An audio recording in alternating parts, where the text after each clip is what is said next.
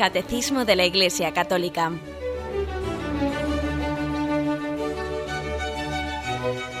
Un programa dirigido por Monseñor José Ignacio Munilla, Obispo de San Sebastián.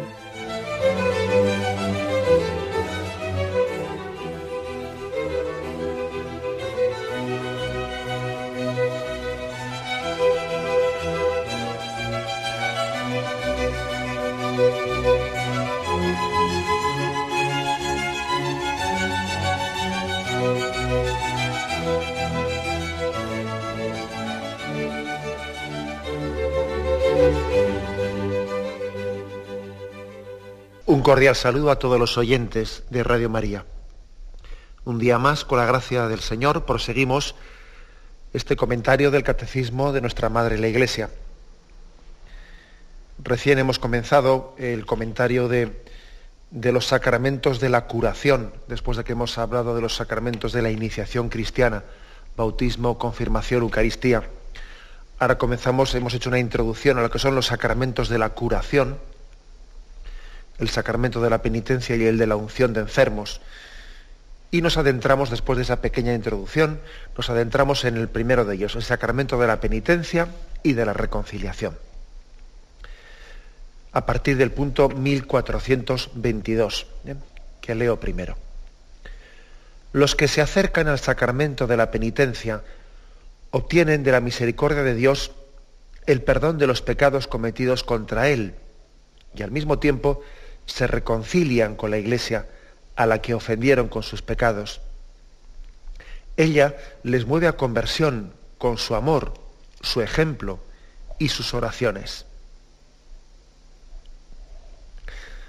Obtener de la misericordia de Dios, dice, en los que se acercan a este sacramento obtienen de la misericordia de Dios. Esa expresión, obtener de, a mí me, me recuerda, me evoca el pasaje de, del buen ladrón que obtuvo, eh, parece que le, arrancó a Jesucristo el perdón en aquel momento.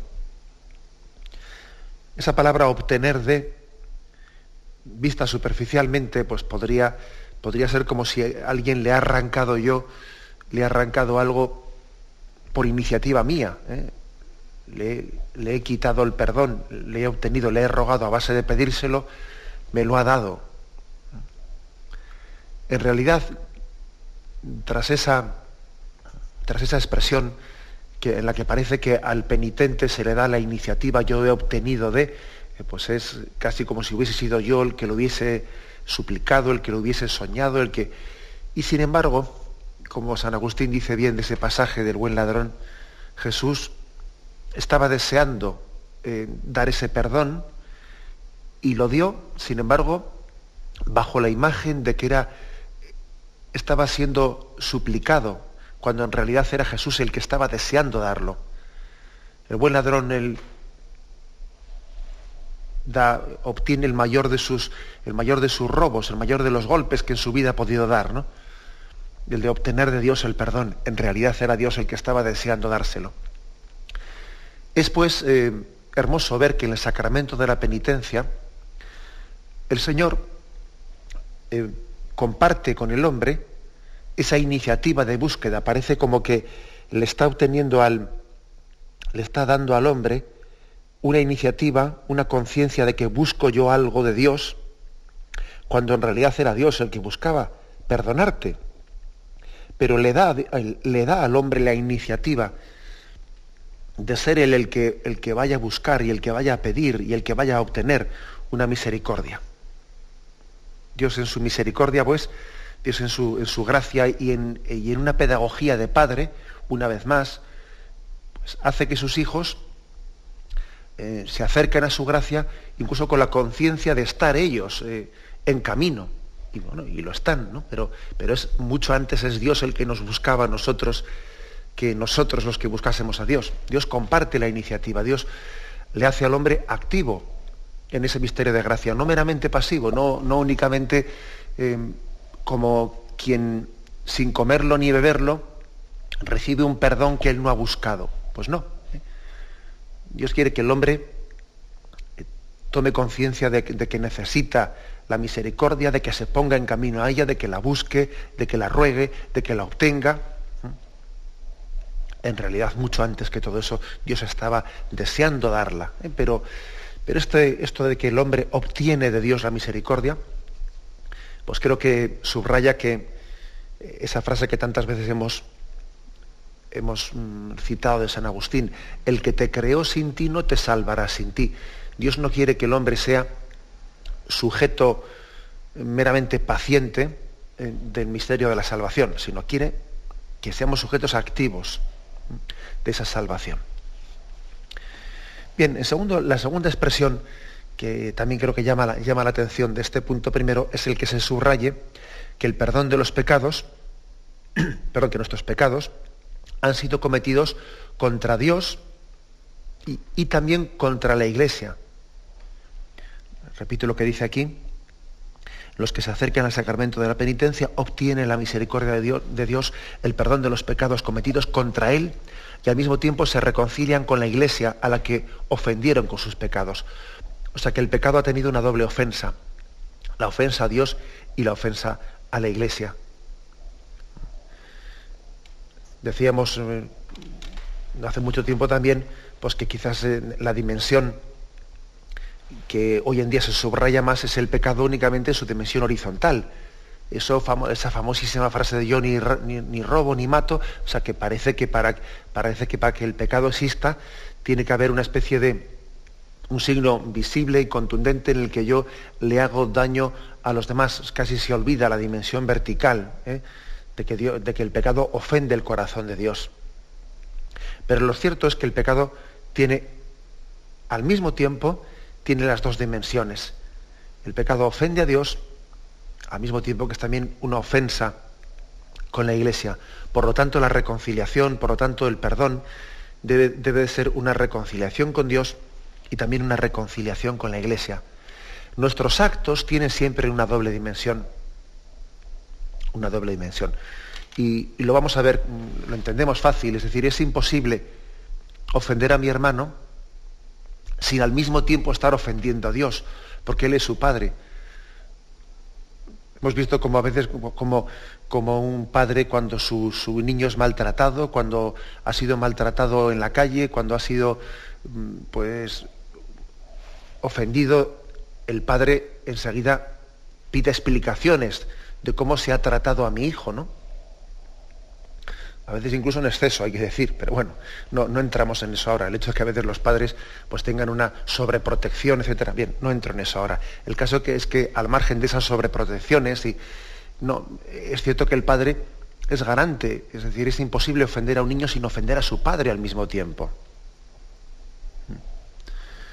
Y claro, eh, por lo tanto, el pecado contra, contra Dios y el pecado contra, eh, contra, el prójimo, contra la iglesia, pues va todo unido en el mismo, eh, el mismo paquete, está unido, íntimamente unido una cosa contra la otra. Nuestro pecado ofende a Dios y nuestro pecado ofende, ofende a la iglesia. Por eso el sacramento de la penitencia nos reconcilia en esa dimensión vertical y también en esa dimensión horizontal que es la iglesia. Y dice además, en tercer lugar, que esta iglesia a la que también hemos ofendido y que, con la que nos somos reconciliados en el sacramento, ella, la iglesia, nuestra madre, nos mueve a la conversión. Nos mueve a la conversión. La iglesia está llamada a, mover nuestros corazones a la conversión y lo hace de tres formas, dice aquí. Con su amor, su ejemplo, sus oraciones. La iglesia nos mueve a la conversión con su amor, porque vemos que ella sufre con nuestros pecados. Una madre no puede permanecer indiferente ante lo que tú hagas. Si, si tú vas por el mal camino, pues nuestra, tu madre sufre. Y tu madre no puede dejar de sufrir. Es como aquel hijo que viene a unas horas tardísimas a casa y le dice, mamá, no te preocupes de mí, pues es que, es lo mismo, tú duerme tranquila, a ti qué te más te dará, ¿por qué estás en vela aquí sin dormir? Porque, porque son las seis de la madrugada y yo no he vuelto, no, no he vuelto, pues eso tú no puedes decírselo a tu madre porque sabes que es decirle una tontería. Es decir, estás diciendo una, algo que es imposible que tu, que, tu madre deje de hacer. Tu madre no puede dejar de sufrir. No puede dejar de sufrir. Por lo tanto, la primera forma en la que la Iglesia, nuestra Madre, nos, nos mueve a la conversión es por su amor, porque el amor sufre por la persona amada. Y la Iglesia está llamada a estar especialmente cerca del pecador que, está alejado. Siempre, en todo lugar, la Iglesia nos, nos insiste que tenemos que tener una predilección, una disposición de una atención especial, ¿eh? especial hacia quien está lejano. Tal es así que a veces esa atención especial para el que está lejano a veces provoca celos. Pero bueno, este se centra tanto en estos y como, le pasó al, hijo mayor de la parábola, que tenía celos de que su padre estuviese tan pendiente del que estaba afuera. Pues, pues es que es normal. Es decir, el amor, el amor maternal de la iglesia, pues es que tiene que prodigarse y ocuparse especialmente del que está lejano, sin que por eso su otro hermano tenga celos. Con su amor, dice, con su ejemplo. La iglesia también llama a la conversión con su ejemplo. Pues porque ahí tenemos, la iglesia pone en su escaparate, pone todos los santos, el, testimonio de los santos, el su testimonio de vida, su ejemplo que nos mueva a la conversión, que nos mueva a una entrega de vida. La iglesia canoniza y propone como modelo de imitación a lo mejor de sus hijos. Es así, es decir, nosotros no, va a pasar a la historia en la iglesia pues la figura de, del determinado obispo, del determinado pues, pues persona con responsabilidad grande en la iglesia. Esa no es la persona que va a pasar la historia en la iglesia. Esa persona nos olvidaremos al cabo de un tiempo, pues hasta nos olvidaremos de él de quien no nos olvidaremos, ¿eh? curiosamente de quien no nos olvidaremos, será del santo, que será propuesto como modelo de imitación. Pensando en esto, si me permitís una comparación, ¿no? Hace poco me decía un amigo, amante de la música, me decía que pues, hoy en día, por ejemplo, nos fijamos mucho, tienen mucha fama, mucho renombre, pues un cantante de ópera, por ejemplo, ¿no? Tal cantante pues tiene una fama muy grande, pues que es Plácido Domingo, etcétera. Otro cantante es casi nosotros nos quedamos con los nombres en este momento, en el momento actual, nos quedamos con los nombres de los que interpretan, ¿eh? interpretan pues determinadas obras. Sin embargo, cuando pasen unos años, cuando aquí, de aquí a 70, 80 años, nadie se acordará de, pues del nombre de, ni de Plácido Domingo ni el otro, como ahora mismo no nos acordamos los nombres de los tenores que interpretaban en las óperas hace 100 años las obras, de lo que nos acordamos era de las obras que interpretaban, eso sí que no se ha olvidado nunca.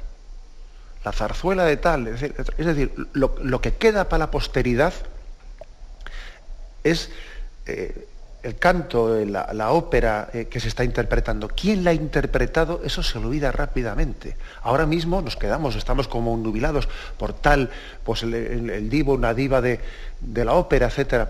Eh, en pocos años eso va a cambiar totalmente. Lo que quedará para la historia no es quién lo interpretaba, entonces habrá tenores mejores que lo hagan dentro de 100 años. Lo que quedará para la historia son las obras que han sido interpretadas. Bien, pues hablando con este amigo, sobre este ejemplo, creo que esto mismo también ocurre en el seno de la Iglesia. Es decir, aquí lo que va a quedar para la posteridad va a ser el nombre de los santos. El nombre de los que han hecho vida esa doctrina que predicamos. El nombre de los predicadores se va a olvidar totalmente, como, como el pecado también caduca, pues así también será caduca la imagen, el nombre y, y la memoria de los hombres que no han sido santos. La Iglesia, pues, nos mueve a la conversión con su ejemplo. Es la imagen de los santos, el testimonio de los santos el que nos mueve a la conversión. Y por último dice con sus oraciones, o sea, la Iglesia nos mueve a la conversión, a la conversión con su amor, que sufre por nosotros, con su ejemplo, a través de los santos que nos mueven a imitación, y con sus oraciones, porque la Iglesia no deja de pedir, pide una y otra vez, es casi la vocación que ha recibido de Dios estar continuamente rogando, estar continuamente pidiendo eh, e intercediendo por sus hijos, especialmente por los más lejanos. Y pido una y otra vez, la iglesia no puede dejar de pedir. Es su quehacer principal, ser tener ese alma intercesora por cada uno de sus hijos. Bien, este es, a modo de introducción, pues este punto 1422 eh, nos introduce en este, en este sacramento de la penitencia y de la reconciliación. Tenemos un momento de reflexión y seguimos adelante.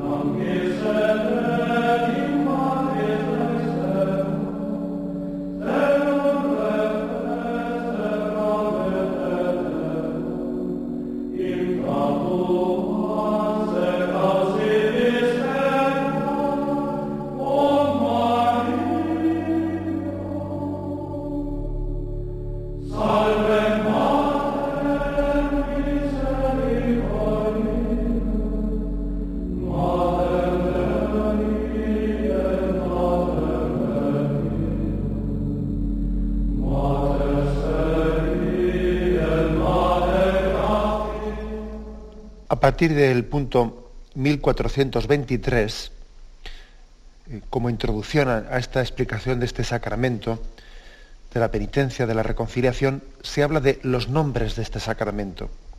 Y entonces se describe los matices con los que ha sido designado este sacramento.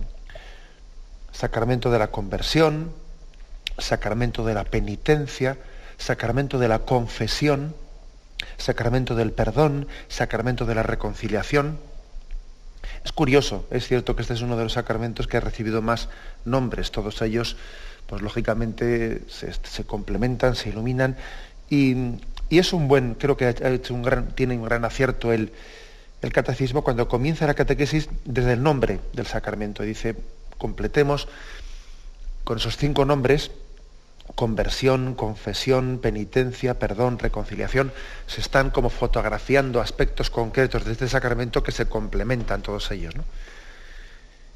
Y bueno, vamos, vamos a comentarlos. El punto 1423 se dice, se denomina sacramento de la conversión porque realiza sacramentalmente la llamada de Jesús a la conversión, la vuelta al Padre, del que el hombre se había alejado por el pecado es pues una realización de, un, de una llamada de Cristo, convertíos.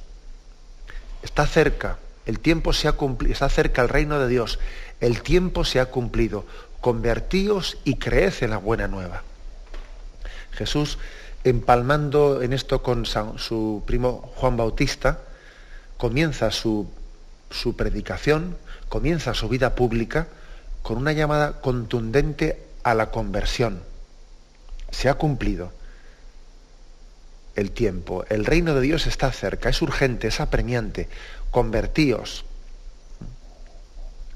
Es una, expresión que por otra parte se ve también realizada pues también en Lucas 15, 18, cuando el hijo pródigo dice, me levantaré, iré a mi padre y le diré, Padre, pequé contra el cielo y contra ti. Es el, es el acto de la conversión, de decir, voy a convertirme, voy a volver, voy a romper con esto. ¿no? La, palabra, la palabra conversión, pues, sugiere una ruptura. Una ruptura, es sugiere un antes y un después. No se puede eh, seguir a Dios en esa especie de tonteo, ¿eh? de estar tonteando, de tener al mismo tiempo pues, un doble juego, una doble vida. Sí, le sigo al, Señor, pero sin, sin romper con esto, sin romper con lo otro.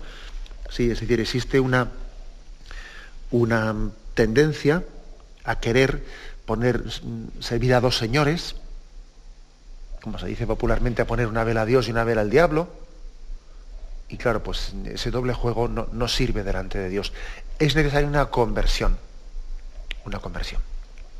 Permitidme una, una reflexión que yo creo que tiene importancia.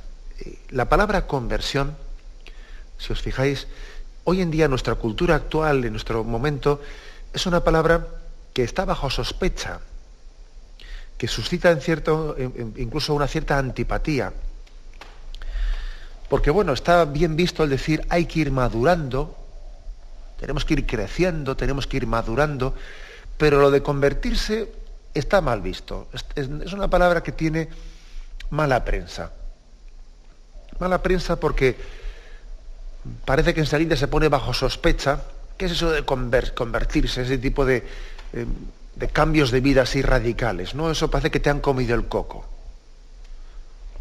parece que enseguida se pone bajo la sospecha de que le han comido el coco a aquel que ha tenido pues, un, cambio, un cambio de vida radical. Se pone bajo sospecha. Y creo que es una sospecha hipócrita, porque resulta que si alguien tenía fe y ha tenido, y de repente se ha alejado de su fe para entrar en, una, pues en, un montón de dudas, entonces dice, no, es que ha tenido una crisis. Y parece que eso se respeta, claro, se respeta tremendamente, no, es que ha entrado en crisis y claro, sus seguridades y la fe que tenía, pues bueno, pues ahora hay que respetar el, momento de crisis que ha tenido. Sin embargo, como alguien se estuviese alejado de Dios y se acerca radicalmente a Él, entonces ya se ve bajo sospecha un cambio tan radical de vida, ¿no? Parece que le han comido el coco. Bueno, ¿y por qué no decimos que le han comido el coco al que se ha alejado de Dios? pero ¿qué pasa? Que es que únicamente únicamente tenemos que ver como sospecha de que le han comido el coco al que se acerca a Dios, al que se aleja no, así no le han comido el coco. Creo que hay que, denunciar esta hipocresía porque mm, en el fondo es no abrirnos plenamente a la capacidad del Evangelio de transformarnos, de, dejar que nos cambie, de, hacernos hombres nuevos. Pues por supuesto que, eh, que muchas personas que, han podido alejarse de Dios y además de una manera pues, pues a veces eh, repentina, eh, no, están, no están únicamente entrando en una crisis, en un proceso personal, sino que han sido seducidas por el mundo. Pues, por supuesto que muchos, muchos pues, secuencias en las que algunos hermanos nuestros se han alejado de Dios, no únicamente han entrado en crisis, sino que se les ha comido el coco, pues claro que sí. Es que yo creo que también tenemos que desacomplejarnos a la hora de de describir lo que ocurre a nuestro alrededor. Por supuesto que muchas veces nuestro, en, nuestro mundo adultos y, jóvenes son seducidos por el mundo en, pues en, el alejamiento de la fe, son seducidos por el mundo. Y eso que con mucha timidez llamamos procesos de crisis, etcétera, pues eh, por supuesto que hay, hay una especie de conversión al mundo en vez de conversión a Dios. Bueno, pues entonces no nos avergoncemos en absoluto de, lo contrario, de que la conversión sea al bien, de la, que, la conversión sea a Dios. Y no llamemos procesos de crisis personales así con, términos tan así, ¿eh? pues cuando se trata de alejarse de Dios y luego nos acomplejemos de, de, lo, contrario, de que, de que el, acercamiento a Dios no únicamente se, se produce pues, por procesos largos sino que también hay momentos de gracia en los que Dios toca los corazones y derriba del caballo, como hizo con Pablo. Y entonces hay momentos de conversión de los que no tenemos que sospechar, no tenemos que poner bajo sospecha de que ahí no ha habido, de que ha sido pues una especie de radicalismo poco madurado, poco personalizado. No, no pongamos en sospecha de entrada cuando alguien ha tenido uh, pues un, regreso radical a, a, Dios, un retorno radical, una ruptura con su, con su forma anterior de vida, que parece que estamos siempre mirándola bajo, bajo sospecha. ¿eh? Tenemos que permitirle a Dios ser Dios. Y Dios es soberano y Dios, pues Él es muy dueño de que los caminos que tiene para cada uno pues sean únicos e irrepetibles. Y, algunas personas pues tienen procesos de, conversión pues, pues largos y sin embargo otras personas pues tienen momentos en los que Dios les, les derriba y de una manera bastante escandalosa ante los ojos del mundo tienen cambios de vida que a veces el mundo no entiende, que pone bajo sospecha, que a este le han comido el coco, no sé qué, entonces, pero sin embargo, ¿quién somos nosotros para decir, para decirle a Dios eh, con qué ritmos tiene que hacer las cosas? ¿no? Yo creo que tenemos que rescatar eh, ese concepto de conversión y rescatarle de esa sospecha que, a veces puede existir ahí, ¿no? Puede existir. Rescatémoslo y, y confiemos en que Dios pues puede hacer eh, obras grandes que con, cada, con cada uno de los que con confianza se acercan a Él. De la misma manera que, a veces tenemos el, en vez de llamarle pecados, pues nuestros errores. Oiga, mire usted, pues no, no, le llame errores a los pecados. El pecado es pecado. ¿eh? Tampoco no le llamemos proceso de maduración, ¿no? A lo que es conversión. La conversión es conversión. ¿eh? A veces estamos como secularizando, estamos quitándole su contenido religioso, eh, su contenido de, impacto, de frescura evangélica a la forma de hablar. ¿eh? De la misma manera que al pecado no debemos llamarle error, tampoco debemos llamarle proceso de maduración a lo que es conversión. Bien, este es por lo tanto el, el primero de los, de los puntos, ¿no? El punto del, eh, o sea, mejor dicho, el primero de los nombres, el nombre de sacramento de la, de la conversión. Hay que decir que Jesús casi identificó el anuncio de la proximidad del reino de Dios, casi lo identificó con este, con la llamada a la conversión. Casi era, eh, podríamos decir, sinónimo una cosa de, la otra. ¿Y cuál es, cuál es, el mayor enemigo, enemigo de la conversión? Pues eh, la dureza de corazón. La dureza de corazón es aquello que, impide, que retarda la llamada a la conversión. Mateo 13, 14 es un texto al que ayer hicimos eh, referencia por, por, una llamada de una oyente, llamada de una oyente que, que preguntaba, pues porque le, resultaba eh, misterioso ese, pasaje del Evangelio en el que se habla de, pues con, una, con, un lenguaje que ciertamente hay que interpretar, tiene que ser interpretado, eso de que no sea que vean con sus ojos, no sea que sus oídos oigan, que, entiendan y se conviertan. Bueno, entonces parecía como si Dios, eh, en esta, ahora lo voy, a, leer para los que no lo sitúan, parecía en este pasaje como si Dios estuviese no queriendo que alguien se convierta, ¿no? Y el pasaje es el siguiente, Mateo 13, 14. En ellos, se refiere en, los que tienen dureza de corazón, ¿eh? en aquellos que se resisten a la conversión, en aquellos que, que, les rebota la llamada de Cristo a la conversión, ¿no? En ellos se cumple la profecía de Isaías. Oír, oiréis, pero no entenderéis. Mirar, miraréis, pero no veréis. Porque se ha embotado el corazón de este pueblo han hecho duros sus oídos y sus ojos han cerrado. No sea que vean con sus ojos, con sus oídos oigan, con su corazón entiendan y se conviertan y yo los sane. Eh, pues le decíamos a esa oyente que esa forma así un poco provocativa de, expresar este versículo 15, que es una referencia a un texto del Antiguo Testamento, ¿eh? de Isaías 6, capítulo 6, versículo 10 en el que parece que se, enfatiza que Dios se oculta a quien no le busca y Dios se revela al alma que limpiamente le está buscando. ¿eh? En el fondo mm, es como si Dios mm, reafirma la libertad del hombre. Reafirma la libertad del hombre, de la misma manera que Dios eh, condena al que se cierra a la gracia. ¿Es el mismo el que se ha condenado? Sí. Y también existe eh, la condena de Dios como reafirmando la libertad de quien libremente se ha cerrado a la gracia. O sea, es, es como decir, eh, tú libremente has tomado esa opción, Dios la respeta y la, y la confirma. Algo así pasa aquí también. ¿eh? Es decir, em, la dureza de corazón es la que, nos, la que nos hace refractarios a la conversión. No es que Dios no quiera que te conviertas, no, por supuesto, si, si, Él ha entregado su vida por tu conversión. ¿eh? Si Él ha entregado su vida por tu conversión. Pero es cierto que, que el Señor respeta en una decisión pues que, verdaderamente es impresionante y, no se hace sin dolor por parte de Dios y no se hace sin un sufrimiento grandísimo. El respeto a la libertad del hombre del rechazo de la llamada a la conversión, como también un padre y una madre, el, tener que respetar la decisión de un hijo que va por el mal camino, ya es mayorcito de edad y no tiene otro remedio que respetarle, etcétera, etcétera, pues le respeta no sin un gran dolor, en su corazón. También eso mismo le, le ocurre a Dios, ¿no?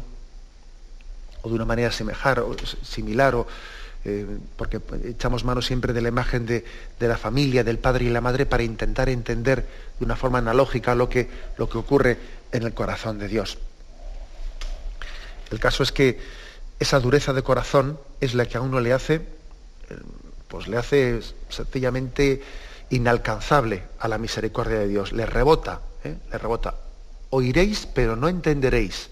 Miraréis porque no veréis. El refrán castellano dice, no hay razones para quien no quiere entender. No hay razones para quien no quiere entender. ¿eh? Siempre le rebotará porque no tiene una decisión de conversión, porque tiene, eh, porque tiene una predisposición primera que le hace refractario. Fijaros lo que es esto, pues Alexis Carrel, un, un autor de, del siglo pasado, ¿no? del siglo XX, que tuvo una conversión eh, pues muy, muy sonada, porque él era, él formaba parte pues, de, un ámbito eh, en la Francia de aquel tiempo, pues, de, después de la guerra, o antes de la guerra incluso, ¿no? Pues un, un ámbito ateo, intelectual, que se ufanaba de su ateísmo. Este hombre eh, tenía, pues, mantenía con la iglesia pues, una especie de alardeo de su alejamiento. Y este hombre que era médico, pues vivió un episodio milagroso de conversión en Lourdes de un enfermo que él que la atendía. Fue un enfermo sobre el cual era tan grave su estado, era tan grave que él se había atrevido a, pues, a burlarse y a, retar ¿no? a las religiosas hijas de la caridad, en, cuyo hospital él también trabajaba como médico, se había atrevido a burlarse diciendo que se, que se, que se cure este en Lourdes, que se cure este en Lourdes y entonces yo, yo me meto monje. ¿eh? Se había atrevido a hacer esa especie de, de reto. Y el caso es que aquel hombre, aquel enfermo, pues fue en los anales de la historia de Lourdes una de las curaciones más, más escandalosas ¿no? y médicamente más inexplicables. Y entonces este hombre, este médico, que había visto que en su soberbia eh, él no podía eh, reconocer esa, curación milagrosa de la cual él, él, había sido testigo, porque él había conocido el informe médico de ese hombre con detalle.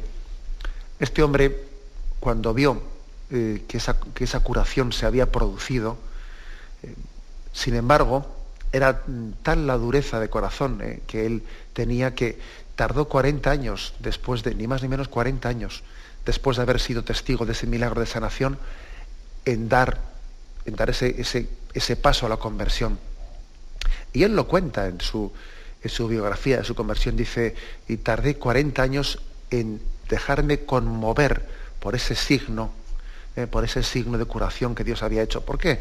Pues porque, porque en el primer momento convertirse para él no era únicamente aceptar una teoría, sino que era sentirse humillado ante, pues ante una, una intelectualidad allí en París que, eh, pues que, de la que él se había ufanado, ante la que él se había ufanado de su ateísmo, suponía ser humilde, suponía romper con una vida romper con una imagen, ser como un niño, y su soberbia no se lo permitía.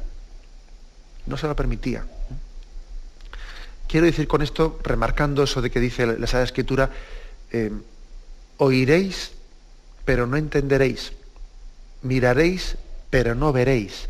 Porque la conversión requiere un corazón eh, de niño, un corazón que cuando ve la verdad se arrodilla ante ella y no le importa ni quedar bien, ni quedar mal, ni lo que piensen de mí, ni lo que dije yo antes. No soy el esclavo de mi imagen y de lo que yo he dicho yo he mantenido, sino que soy perfectamente libre. El corazón de niño, pues es, es indispensable eh, para que el hombre pueda llegar a la conversión. Bien, tenemos un momento de reflexión y continuamos.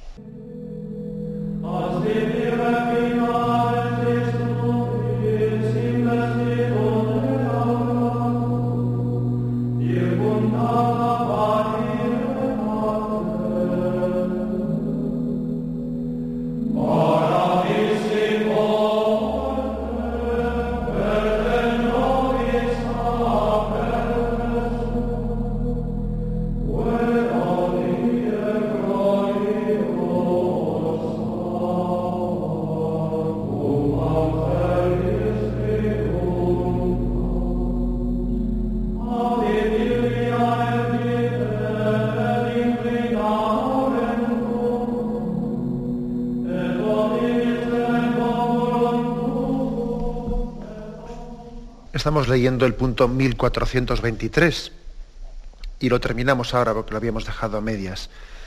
Este punto primeramente habla del nombre de sacramento de la conversión y dice, completa, se, se denomina sacramento de la penitencia porque consagra un proceso personal y eclesial de conversión, de arrepentimiento y de reparación por parte del cristiano pecador. Bien, pues aquí está el, complemento de lo que he dicho antes. Si antes yo he reivindicado la palabra conversión y, la, y el sentido de ruptura que tiene esa palabra, que marca un antes y un después, y también muchas veces esa conversión puede llevarse a efecto mediante un irrumpimiento de Dios en nuestra vida que, que puede causar cierto escándalo pues cuando, cuando una persona ha tenido un cambio radical y puede estar bajo sospecha ¿no? el que haya tenido un cambio tan radical. Si antes he remarcado eso, Ahora, la palabra sacramento de la penitencia remarca el aspecto complementario. Dice que el sacramento de la penitencia consagra un proceso personal de conversión y eclesial de, arrepentimiento y de reparación. Eh, la palabra penitencia subraya más este aspecto, el aspecto de, de que hay una virtud una virtud que tiene que ser desarrollada de una manera continua y constante. Hay un proceso de crecimiento, de crecimiento paulatino. Igual que San Pablo dice, no sois niños, no podéis ser niños, es decir, él utiliza la palabra niño y adultos en la fe, pues no en el sentido ese de Jesús que hay que hacerse como niño, no, sino no seáis como niños, más bien. Es decir, el cristiano adulto tiene que haber crecido ¿eh? conforme ha ido creciendo su, vida su vida de práctica piadosa, su acercamiento a los sacramentos, se supone que él ha tenido que ir creciendo. Y el sacramento de la penitencia supone, en primer lugar, supone un cambio de mentalidad, supone una, una metanoia, que se dice. ¿Qué es la metanoia? Pues es una expresión que se ha utilizado mucho para, para, subrayar que no se trata de, cambiar únicamente actitudes externas, no, no se trata únicamente de, dejar de hacer ciertas cosas eh, pues que están mal hechas o son de, son de poca educación o, son feas, no están bien. No, no, no. La conversión no es únicamente un, cambio de acciones externas, un, un lavado de cara, como se dice, ¿no? Un lavado de cara, no eh, se trata de una metanoia, es decir, un cambio de mentalidad, un cambio de prioridades en la vida. Es marcar el norte en Cristo. Y quien lógicamente marca el, no, el, norte en Cristo, pues cambia eh, la, perspectiva de su vida. Porque es que, ojo, fijaros bien, ¿eh? que esto lo solemos insistir mucho pues los predicadores cuando, cuando en torno a la doctrina de San Ignacio de Loyola pues se suele explicar esa meditación de las dos banderas. Ojo porque es que puede ocurrir que alguien, aunque exteriormente tenga unas obras unas obras, pues, mm, digamos, mm, que son comedidas, que no son escandalosas, en el sentido de que eh, sabe guardar las formas, no hace ningún, ningún pecado, digamos, bueno, no hace ningún acto externo que sea, digamos, llamativo y respetuoso. Sin embargo, es posible que él, en su criterio, en sus valores, en sus prioridades, esté siguiendo la bandera del mundo. Me refiero que piense como el mundo, que tenga como aspiración en su vida pues la comodidad, el dinero, el poseer, eh, el prestigio, el quedar bien. O sea, ojo, porque es que no se trata únicamente de una conversión de un determinado, eh, unas determinadas acciones externas, no. Se trata de un cambio de mentalidad, de que el motor de tu vida no sea el prestigio, de que el motor de tu vida no sea el poseer, no sea el placer, que el motor de tu vida pues, eh, sea Jesucristo. Por lo tanto, la palabra penitencia eh, subraya mucho, muy mucho, el que este sacramento, la, moralidad que Cristo nos, nos predica, solamente se puede entender no por una especie de cambio exterior en nuestras acciones, sino por un cambio de mentalidad, un cambio de corazón. No sea ¿eh? que seamos, como a veces se suele percibir cuando viene alguien y le pregunta, bueno, ¿y, puedo hacer esto sin pecar? Eh, y parece que lo que pretende es tener una mentalidad mundana, pero intento evitar determinadas obras exteriores. No, no, pero mire usted, es que no se trata de, evitar ciertas acciones que son malas, se trata de, de cambiar nuestra mentalidad. La pregunta no es si esto es pecado, puedo hacerlo sin pecar, sino la pregunta es, ¿esto le agrada a Dios? ¿Esto es conforme al designio de Dios con mi vida?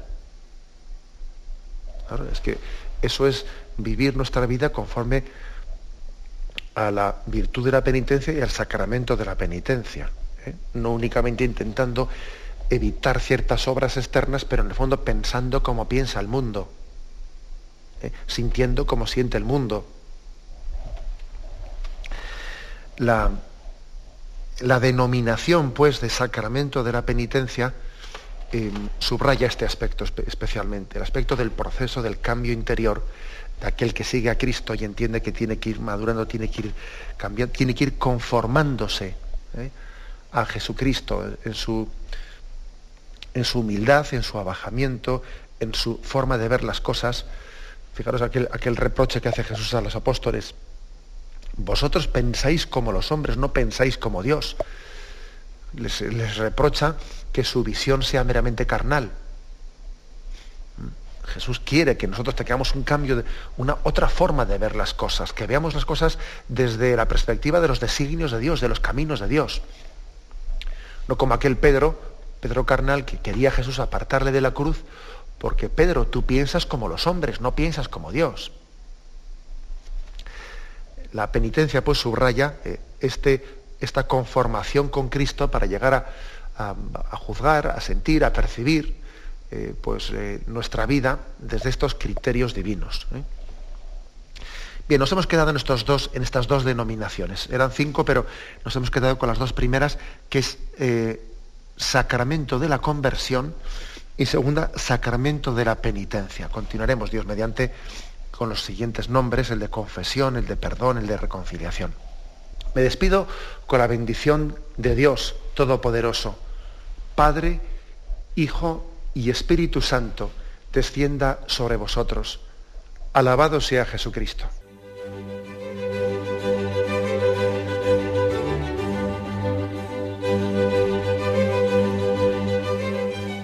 Finaliza el Catecismo de la Iglesia Católica, un programa dirigido por Monseñor José Ignacio Munilla, obispo de San Sebastián.